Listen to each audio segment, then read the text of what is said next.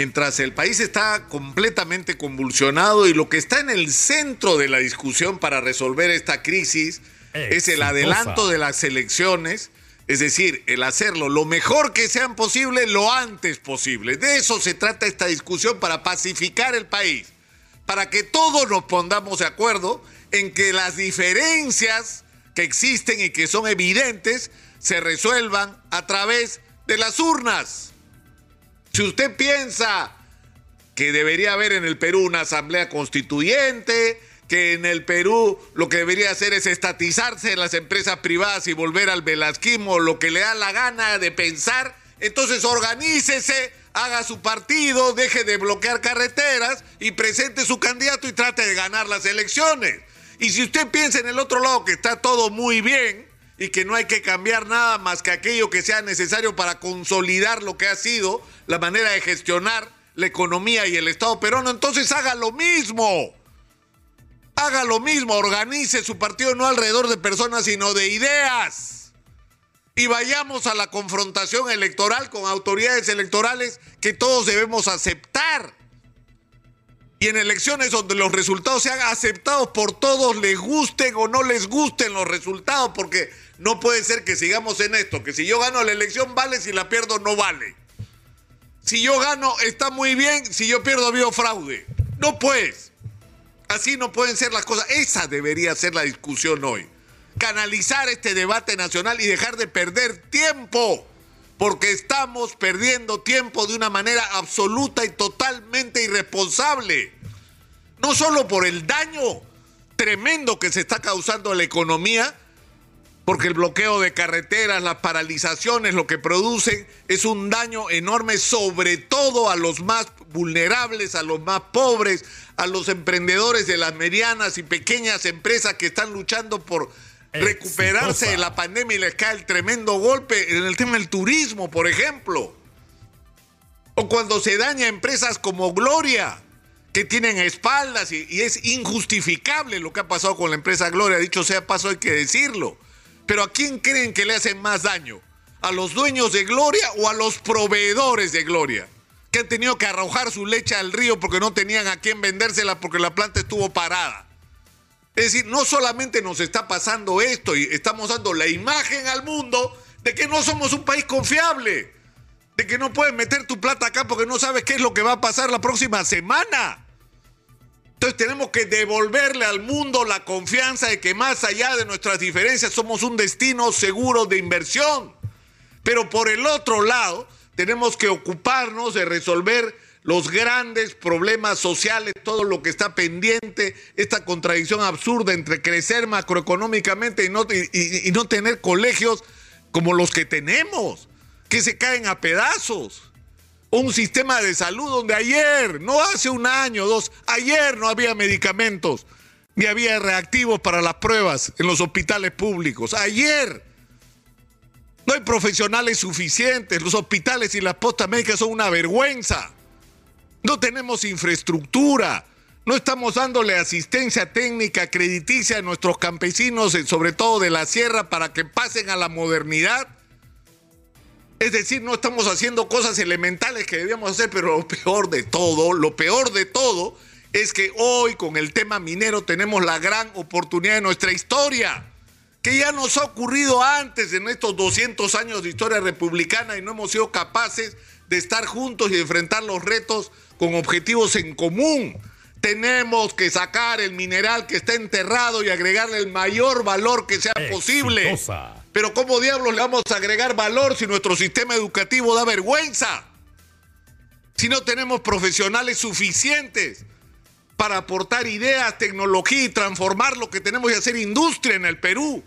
Pero no solamente tenemos que hacer eso, sino tenemos que hacer por el otro lado, lo que tenemos que lograr es el entendimiento con las comunidades campesinas, para que se acabe por un largo plazo de manera permanente la constante crisis que se genera alrededor de que la gente siente que no le está tocando lo que debería tocarle en la repartición de la riqueza para explotar el mineral. Esos son los retos que tenemos. Eso es lo que tenemos que enfrentar y aportar soluciones para estos problemas. Pero ¿en qué estamos?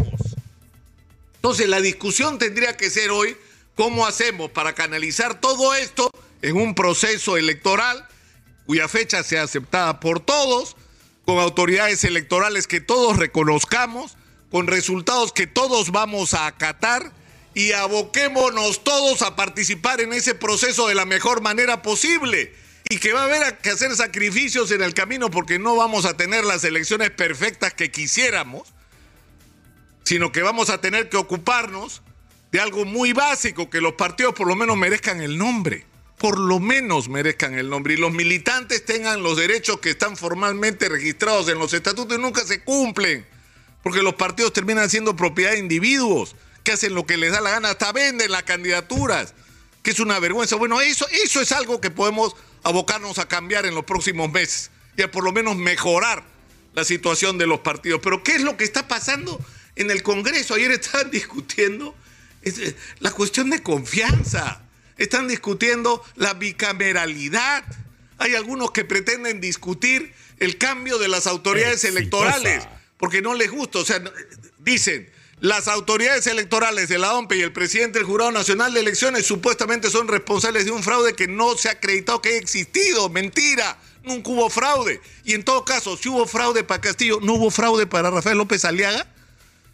Es decir, ¿no es legítima la elección de Rafael López Aliaga en Lima, donde ganó con las justas a Daniel Urresti? Son las mismas autoridades electorales, son las mismas personas que además lo increíble, porque eso solo nos pasa en el Perú, en el mundo tienen un gran prestigio nuestras autoridades electorales. Y acá son motivo de controversia y de cuestionamiento. Solo a nosotros nos pasa esto. Entonces el Congreso de la República tiene que sintonizar con lo que está pasando en el país. Tienen que hacer reformas constitucionales, sí, aquellas que permitan adelantar las elecciones. Punto. Nada más. Nada más, es todo lo que tienen que hacer. Y no sé por qué les cuesta tanto entenderlo. Es absolutamente irresponsable y es absolutamente increíble que vivan tan de espaldas al país. Ayer hablaba con un vocero de la Comisión de Constitución, con una persona importante de Fuerza Popular, que decía que ellos estaban obligados a tomar decisiones más allá del ruido político en función de los grandes intereses de la mayoría silenciosa. ¿Qué mayoría silenciosa? La mayoría silenciosa se expresa en las encuestas, donde el Congreso de la República tiene 88, casi 90% de desaprobación.